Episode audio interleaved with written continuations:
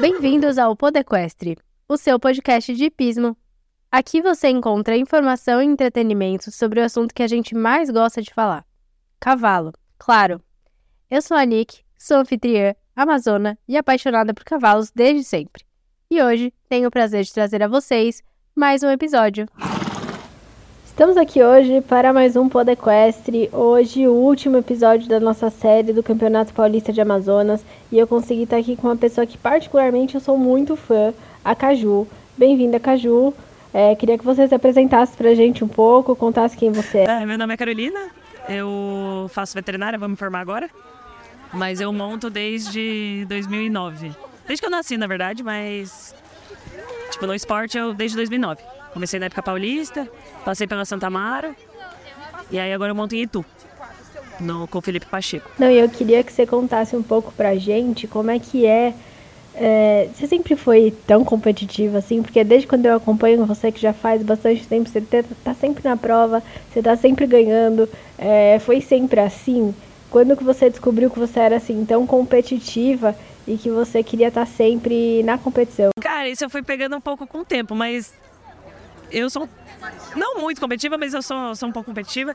E eu comecei para prova, eu comecei desde 40 centímetros. Fiz tipo um ano de 40, um ano de 60, um ano de 80, 90, enfim, aí foi. É, mas foi meio pegando gosto pela coisa. Eu ficava antes muito nervosa. Tipo, provinha de 40, assim, eu ficava muito nervosa. De tipo, ah, não vou mais, não quero, não quero passar por isso, não sei o quê. Aí meus pais foram incentivando, tipo, falando, não, meu, vamos, tipo, você tá treinando por um motivo, Pô, é como se fosse tipo uma prova de, de escola, uma prova de faculdade. Tipo, você vai mostrar o que você sabe, o que você treinou em casa, o que você fez em casa. Foi meu, tá bom. Aí eu fui indo pra prova, indo pra prova, no começo um pouquinho forçada assim. Mas fui pegando gosto, fui acostumando, fui falando, meu, eu tô, comecei a gostar, sabe? E você acha que então foi, você foi se condicionando a gostar de prova e a não ter medo para continuar indo? Foi E acho que é, você vai acostumando, você vai pegando, tipo, pegando jeito, vendo cada prova é uma prova, você vai viaja, o cavalo viaja, chega lá, é diferente. É bem bacana, assim. Eu comecei a pegar gosto de, de saltar prova. Agora eu gosto de só de saltar prova. E a veterinária veio por causa do hipismo ou não tem nada a ver? Mais ou menos. Eu vi, é, tipo, no, no ensino médio, quando eu tava para escolher é, o que eu queria fazer com, no vestibular, prestar no vestibular, é, eu queria fazer engenharia, inclusive, né, na época. Eu era de exatas, assim, exatas. Você tem cara? Total. De humanas, péssima, péssima, péssima. Aí, até o segundo ano de faculdade, de, do ensino médio, eu queria fazer engenharia. Aí eu comecei a pensar, eu comecei a olhar, falei, meu, mas eu não sei se eu quero trabalhar com isso. Porque a faculdade é uma coisa, a sua área de trabalho vai ser outra. E aí eu comecei a olhar, uma amiga minha entrou na faculdade antes de mim, e me mostrou, falou, meu, vem aqui conhecer, eu faço USP, né? Enfim, vem conhecer a USP, o que, que você acha tal. E eu comecei a olhar e falei, meu, acho que eu quero trabalhar com isso. Não sei exatamente qual área, sim, não sei até hoje, tá? Gosto muito de cavalo, mas não sei se é com isso que eu quero trabalhar. Mas ela me apresentou e eu falei, meu, acho que eu quero trabalhar com isso. É passei vários perrengues na faculdade, né? Mas tamo aí, se formando, graças a Deus. Bom, eu acho que muita gente te conhece também por causa do seu cavalo, né? É, conta pra gente como ele entrou na sua vida, como é que você achou ele, como é que foi essa, essa parte aí da, da trajetória. Tô há cinco anos com ele já, meu Deus. Fez cinco anos esse ano. Ele é uma história engraçada, né? Eu tinha uma outra égua que ela tinha, ela tem, tem, né? Ela não morreu. Ela tem uma artrose no pescoço, ela tinha muita dor. E ela empinava, ela era tipo meio louca. Assim. A gente falava que ela era louca, mas ela tinha dor. Não tem muito como, como saber o que, era loucura da cabeça dela ou se era reação da dor mesmo. Da dor mesmo. E teve um dia que ela lesionou a mão, ela ficou parada, ela estava voltando. E eu, ela estava na Santa Amaro. Fevereiro de 2018, isso. E eu montei ela, ela tava. Acho que foi a primeira vez que eu montei ela depois de tanto tempo parada, assim. Ela estava na mão da minha. Da minha professora, enfim. Mas não, eu não tinha montado ela ainda. Cara, ela boleou comigo no, no vestiário, na frente do vestiário da Santa Amaro. Tipo, ela empinou e caiu para trás. Ela, ela assustou, acho que quando ela levantou deve ter fisgado alguma coisa no pescoço dela. E ela, e ela boleou, caiu em cima de mim, fui pro hospital, enfim, fazer raio-x, não sei o que, terreno. E aí meu veterinário na época falou, meu, tá perigoso, vamos, tipo, vamos aposentar, vamos tirar potro dela, vamos, não vai mais montar essa égua. Minha mãe também ficou com medo, falei, tá bom. E eu meio, decidi meio, já decidi meio parar de montar. Eu fiquei, meio, fiquei com medo, né? Óbvio, enfim. E decidi parar de montar. E. Tudo bem? E aí nessa. Meu, assim, eu tava fazendo. Eu ia mudar de faculdade, eu tava. Eu não sabia o que eu queria fazer da vida. Eu entrei na, na veterinária da USP, fiz um semestre, tranquei, tava perdida, não sabia o que eu ia fazer. E eu tava fazendo cursinho. E isso, aí no domingo, num domingo à noite, a minha professora mandou mensagem, ela tava grávida na época. E ela falou, meu, eu tô pra ver um cavalo, você não quer ir comigo? Aí eu falei, pô, será que eu vou matar a aula do cursinho, né, pra ir? Tá bom. Falei, tá bom, vou, né? Ela falou, leva a bota capacete. Falei, tá, tava tudo em casa mesmo. Aí fomos. Fomos até, acho que é Cutia ali, enfim. A gente chegou. Aí eu falei, ah, você vai montar porque eu não posso montar, tá? Eu falei, tá bom. Aí montei o cavalo, fui trabalhando, não sei o quê, comecei a gostar dele. Fiquei chuto. Nossa senhora. Me deu um refugo no buraco, inclusive. 60 centímetros ele me deu um refugo no buraco. A gente não sabia que, ele olhava buraco, enfim. Mas aí mostrei pra ele, passei. Eu fiz uma pista, eu saltava um metro na época. Fiz uma pista de 1,20m. Sim, de louca, né? E ela falou, meu, você gostou? Quer levar na prova esse final de semana?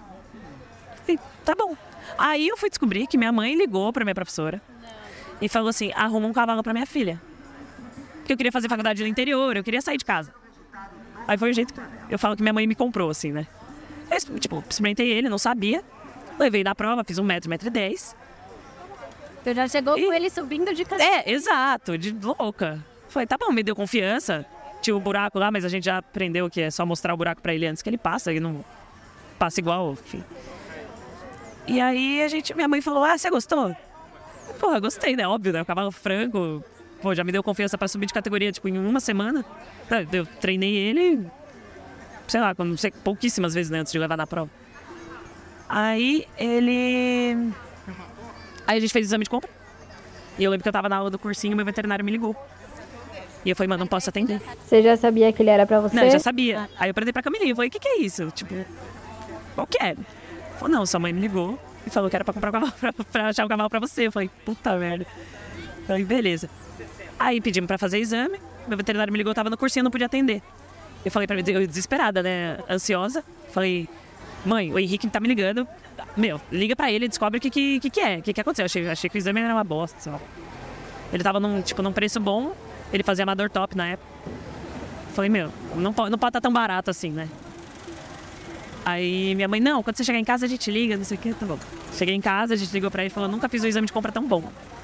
Foi, pronto. Minha mãe negociou, comprou. E aí eu fiquei com ele desde então. Fiquei em São Paulo, voltei pra, pra USP. E foi isso. Foi meio loucura, assim. Você foi com ele pro metro até? Eu cheguei a fazer 8,30, 8,35 com ele. No auge, no auge do auge, né? Ele tá com 18 anos agora, mas tava pandemia, né? Treinando todo dia, eu trabalhava ele todo dia. Montava 5, 6 cavalos por dia. Aí você vai pegando jeito. E você tava com ele quando você descobriu que você tinha o problema na coluna, então? Tava. Tava com ele. Eu comecei a sentir dor, era setembro de 2020. Foi perto do brasileiro. Foi em Curitiba, na, durante a pandemia. Só que aí, pandemia, minha mãe não queria tipo, me levar no hospital para fazer ressonância, porque Covid, enfim. Não, não tirou a razão dela, né? A quantidade de, de internado de Covid que tinha na época. E aí eu cheguei, fiquei até março, acho. Fiquei, sim, meio sem saber o que eu tinha. Joguei, joga no Google, né? e, tipo, joguei os sintomas no Google. Falei, ah, hernia de disco. Foi bem provável que seja, tá bom. O que, que vamos fazer, né? Chegou em março, eu aí minha mãe falou, meu, você tá muito torta, vamos, já que tinha aliviado um pouco da, da, da pandemia, né? Já tinha começado a abrir as coisas e tal. Fomos, cheguei no primeiro ortopedista, ele falou, meu, acho que você tem uma hernia de disco. Pediu a ressonância, eu fiz. Descobri que tinha três. Na falta de uma, eu tinha três. Aí eu fui lá e ele falou: você tem que operar. É, ele falou assim: você tem que operar. Fui, falei: não vou operar. Minha mãe também não queria que eu operasse, porque meu cirurgia de coluna eu nunca operei nada. Gente, nunca nada, nada. Nunca quebrei nenhum osso do meu corpo, nada. Nem caindo do cavalo. Nem caindo do cavalo. Já quase, mas já luxei, luxei tornozelo, mas de quebrar assim, não. E aí eu falei, meu, não vou operar, não vou operar. Fomos num outro ortopedista, indicação de um amigo dele. Aí a gente começa, né? Fala com fulano, ciclano, não sei quem, indicou um outro cara. E ele falou, ó, oh, você precisa operar, mas eu vou te botar na fisioterapia antes. Para depois, depois que você operar, você vai ter que continuar, manter a fisioterapia, mas para tentar te dar um alívio. Pode fazer uma infiltração, enfim, foi tá. Aí me indicaram outro cara, que é o meu ortopedista hoje, que ele falou: já tentaram um tratamento conserva é, conservativo para você? Tipo, tomar anti-inflamatório para desinflamar, para te dar um alívio, um conforto, para você poder fazer fisioterapia? Foi, não. Falou, não, então vamos lá. Fez um protocolo todo com medicação, é, para dor crônica, porque já era crônico, né? Já tinha mais de seis, oito meses de dor. Aí, meu, melhorou. Durante um tempo melhorou. Eu fui fazendo fisioterapia e tal. Eu fiquei quatro, naquela época eu fiquei quatro meses sem montar. Ele falou: você não vai montar, você vai fazer fisioterapia, você vai tomar os remédios e você vai se organizar. Organizar a postura, enfim. Falei, tá. Bateu quatro meses, beleza. Voltei a montar. Continuei, assim, eu tinha dor, mas não era aquela dor de tipo, não conseguia andar. E. E aí chegou um ponto, assim, aí, voltando a montar, impacto na coluna, não sei o que, deu uma baita de uma piorada. Eu fiquei, eu fiquei alguns meses muito bem e começou a piorar muito. Isso foi 21. É. Isso, 21. Fosse pra montar, você tinha dor? Eu não tinha dor para montar, mas eu comecei a ter. E aí eu comecei a ficar preocupada. Falei, no começo eu não tinha. Eu tinha. A, a, eu, eu tive perda de força na perna esquerda. Mas eu não tinha até então. E aí eu comecei, tipo, comecei a ver que começou a atrapalhar a questão do esporte, né? A gente só vê isso, né? Tipo, começa a atrapalhar, começa a doer, eu não conseguia. Deu, Paulista de Amazonas aqui ano passado, é, meus cavalos estavam no pavilhão lá embaixo, depois lá perto da portaria. Cara, eu andava tanto nesse lugar que eu, eu não conseguia andar. Eu falava assim, eu não aguento mais, tipo, de dor nas costas, toda torta. Eu falei, gente, pelo amor de Deus. E aí, tipo, nessa época de 21 para 22 deu uma melhorada e aí piorou de novo. Que a gente acha que às vezes reabsorveu um pouco e estourou tudo de novo. Enfim, porque é, veterinário, faz, fica nas posições não muito confortáveis, né? Tipo, ah, faz raio-x, faz não sei o que, levanta, agacha. Não, dá uma profissão muito ergonômica. Não, flexiona cavalo. Aquele negócio meio doido, né? Não. E, enfim, aí é uma hora. Tipo, quando eu decidi operar foi no começo desse ano. Eu tava, tava no último. Tô no último semestre, penúltimo semestre da faculdade, eu tava no começo do ano. Tava em Pirassununga para fazer umas disciplinas, passei um mês e meio lá.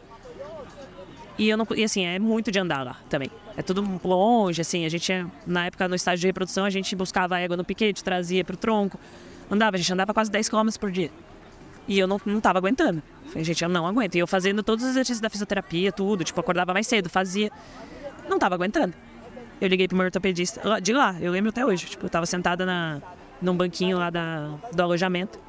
Liguei para ele e falei, doutor, pode marcar cirurgia. Eu não vou ficar mais com essa dor. E assim, eu tava com muita dor. Muita. E essa época eu tinha parado de montar, porque eu tava morando em Pirassununga.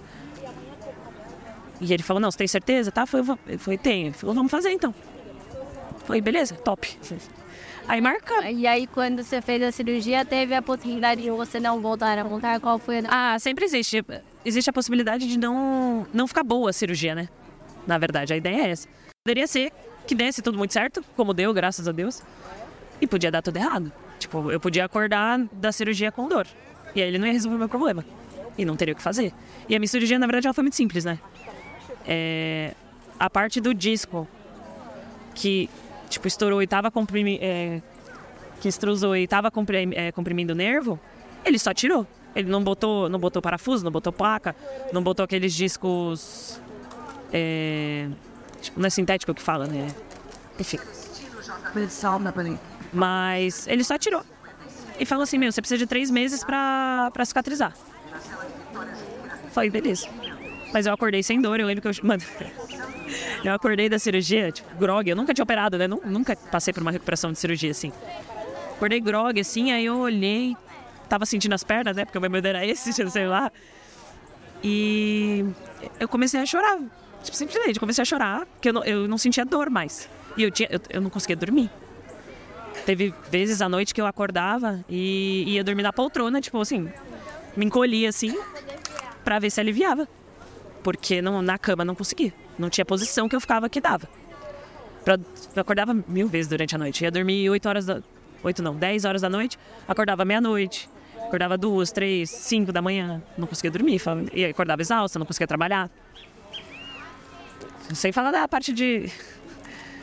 de de estágio, né? Que não dava conta.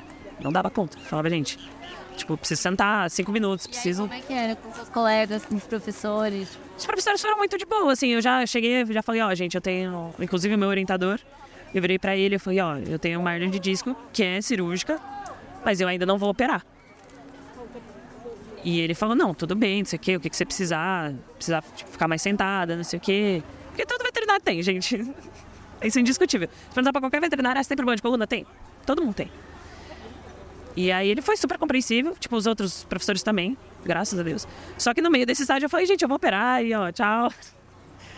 Tipo, aí eu marquei pra. Isso aí foi no começo de fevereiro, eu marquei pra final de março. Porque eu tinha uma viagem marcada pra Alemanha. Fui também, lascada. Imagina viajar no avião, 14 horas. Lascada. Mas eu falei, pô, não vou perder a viagem, né? E pra montar, como é que foi? Pra montar, eu não tava montando muito, né? Eu, na verdade, eu fui de louca quando eu marquei a cirurgia e voltei da Alemanha. Eu saltei meus dois cavalos no ranking da Paulista, de louca. Acordei na segunda-feira travada, né? Foi meu. E operei na terça. Travada. Eu falei, ah, mas quer saber? Que se lasca, vou operar mesmo. Completamente maluco. Eu falei, eu não sei se eu vou poder montar meus cavalos mais. E aí, o meu ortopedista falou: a gente vai tentar fazer você voltar pro esporte. Mas eu não posso te dar essa garantia, ele não pode me prometer isso. Porque depois eu vou meter um processo nele, né? você prometeu uma coisa. E aí eu operei, enfim, acordei da cirurgia super bem. Saí andando do hospital no dia seguinte. Andando. Foi. Meu Deus. Bem, eu não conseguia ficar em pé, gente. Eu ficava cinco minutos em pé já começava a trocar o apoio, sabe? Igual o cavalo, trocando os pés. E, nossa, foi assim, Aí beleza, aí eu fui conversando com o meu ortopedista, eu, obviamente não podia montar. Mas ele falou assim: quatro meses. Se eu operei final de março, então abril, final de abril, maio, junho, julho. Final de julho eu poderia voltar a montar. Aí eu fui, duas semanas eu tive retorno com ele, ele falou assim: Não, três meses você pode voltar a montar. Aí eu já olhei o calendário, né? Eu falei assim: Bom, o paulista não dá pra ir. O brasileiro era começo de julho. Daria três meses da cirurgia dia 28 de junho. Foi ah, ele que acha que eu não vou saltar a prova, né? Ele falou, não, você volta com calma, tal. Foi. Ele vai ouvir esse negócio depois, meu Deus, mas tudo bem. Aí dia 20, juro, dia 28 eu tive um, um amigo meu apresentou o TCC lá na USP. De tarde eu fui direto montar. Bateu três meses da cirurgia, eu perguntei, eu posso montar? Eu confirmei com o meu ortopedista. Falei, posso montar? Ele falou, de leve, mas pode. Beleza. Afinal, Fui. é uma pista. Tá montada dois minutinhos ali. Tá lindo. Eu vou passar um cavaletinho. É assim, eu, eu não trotei, eu só caminhei meus cavalos, mas caminhei meus dois cavalos. Cheguei lá, montei, caminhei os dois. Eu falei, gente, vocês só não pulam comigo, por favor, porque minha... calma aí, que minha coluna não tá 100% ainda. E aí eu lembro que o, o Felipe, né, meu professor, ele tava na, tá na Europa, ele tava em Aachen. E eu tava montando, tipo, sozinha, assim. Foi beleza. Aí comecei a trabalhar o cavalo, fui voltando aos pouquinhos, trotinho, né, né? Não sei o quê. Tentando forçar muitas costas. E eu já tinha me inscrito, a inscrição já tinha fechado, eu já tinha me inscrito no brasileiro. Eu falei, qualquer coisa, eu só não pago o boleto, né? Virei pra minha mãe e falei, ó, acho que eu vou no brasileiro. Que era, na, tipo, semana seguinte que eu seria liberada. Ela falou, você tem certeza? Tá liberado? Eu falei, você quer ligar pro Douglas e perguntar? Você pode perguntar. Ele... Eu não tinha falado pra ele que eu ia saltar a prova. Mas ele falou que podia voltar a montar. Treinei o cavalo e tal. Falei, Felipe, ó, tô, estamos indo pra prova, isso, não sei o quê. Aí ele já tinha voltado de, de Acre, na semana do Brasil ele voltou. Aí ele falou, não, beleza, vamos aí. Mas e aí, você sentiu alguma dor? Foi nada, nada, nada. Eu tinha receio, eu fiquei montando com colete durante um mês. Então, não, inclusive no brasileiro eu tava com colete. Mas nada, de dor, nada, nada, nada, nada. Eu sentia muita dor irradiada, eu sentia tipo como se fosse uma facada aqui na panturrilha. Porque irradiava tudo, né? Pegava aqui debaixo da coluna, é o ciático, né? E foi loucura. E assim, não sinto nada. Todo mundo perguntar como é que tá a coluna, tá? Eu falei, gente, zero. Se eu soubesse, tinha feito antes. Não fiz, né? De, be... de besta não, eu morria de medo. Um profissional certo também, né? Porque foi uma pessoa que conduziu totalmente diferente o seu caso. É, lógico. É isso que a gente tem que ter confiança, eu acho. Porque, nossa, e daí, como é que você se sentiu na prova? Cagada também, gente. Eu não imaginava. Tô te conhecendo agora, mas eu imagino que você chorou, né? Nossa, muito. Eu falei, gente... Não, assim, demorou pra cair a ficha. Demorou, sei lá, duas semanas pra cair a ficha depois da prova. Falei, gente... Eu cheguei lá, já tava nervosa. Meu, eu entrei na pista travada, assim, ó. Do primeiro dia. Na Bíblica Paulista tava cheio de painel, umas coisas diferentes. Eu falei, ah, meu, vou me lascar, né? Meu cavalo olha buraco, olha ondinha, olha uns negócios esquisitos. Falei, ah, vou me lascar. Aí ele eu lembro que, coitada, uma amiga minha caiu na minha frente. Ela era logo antes de mim, né? Ela caiu na minha frente. Eu já falei assim, ah, vou morrer nessa prova, né? O que eu tô fazendo aqui? E fui num metro, fui numa categoria mais baixa, eu tava fazendo em 10 com ele, né? Não, antes de eu operar. Aí eu falei, beleza. Aí fui, zero.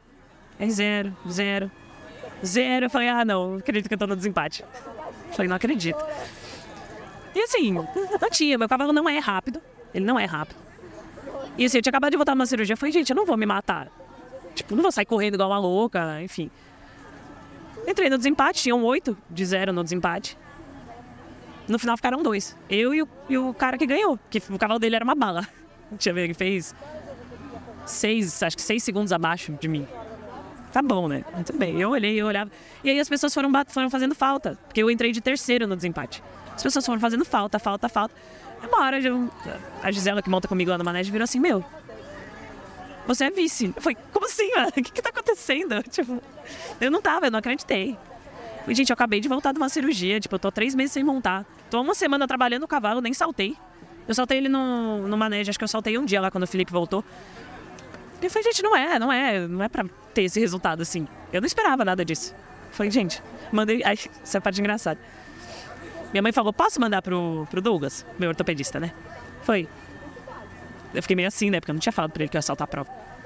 Falei, ah, pode, vai, pode, pode mandar. Aí mandou ele, mano, parabenizou, me ligou, falou, meu, parabéns, o quê? Eu sabia que ia dar certo e tal.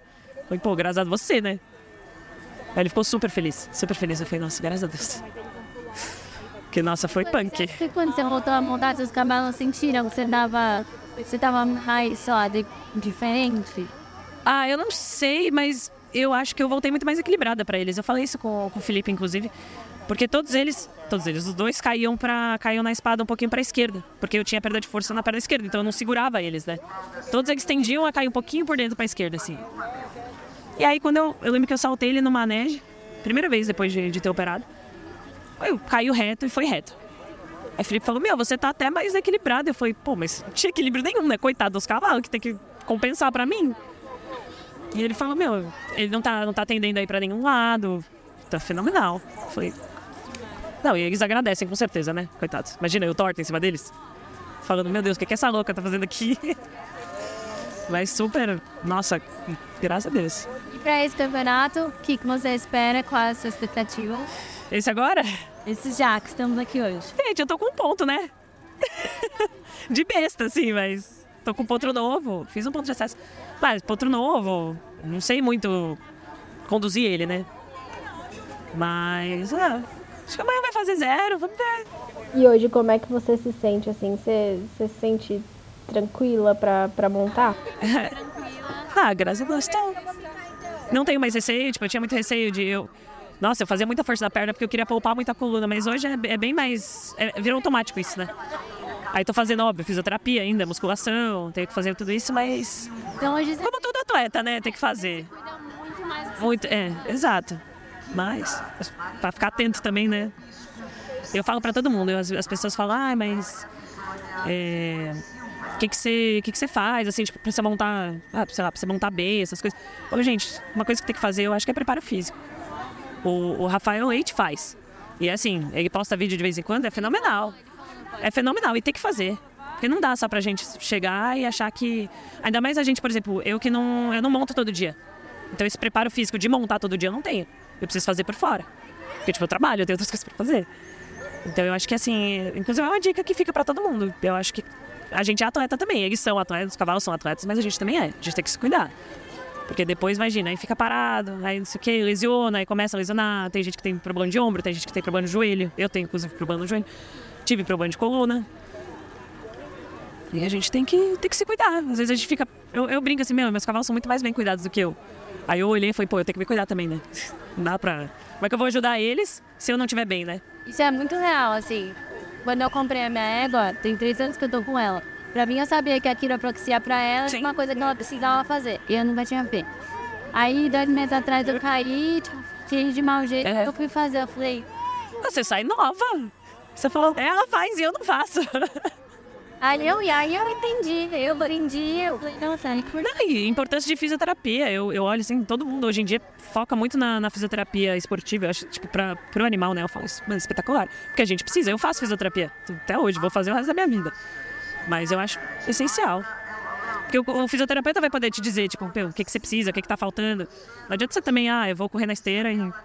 Isso também não adianta. Esse esporte é o que eu falo, a gente usa músculos que a gente não usa no dia a dia, a gente não usa pra correr, a gente não usa pra nada, na verdade. E aí você vai montar, tipo, as pernas ficam tudo doída, que é a musculatura que a gente não usa no dia a dia. E aí na, na fisioterapia ou na, na musculação, enfim, própria para isso, você vai fortalecer. Sim.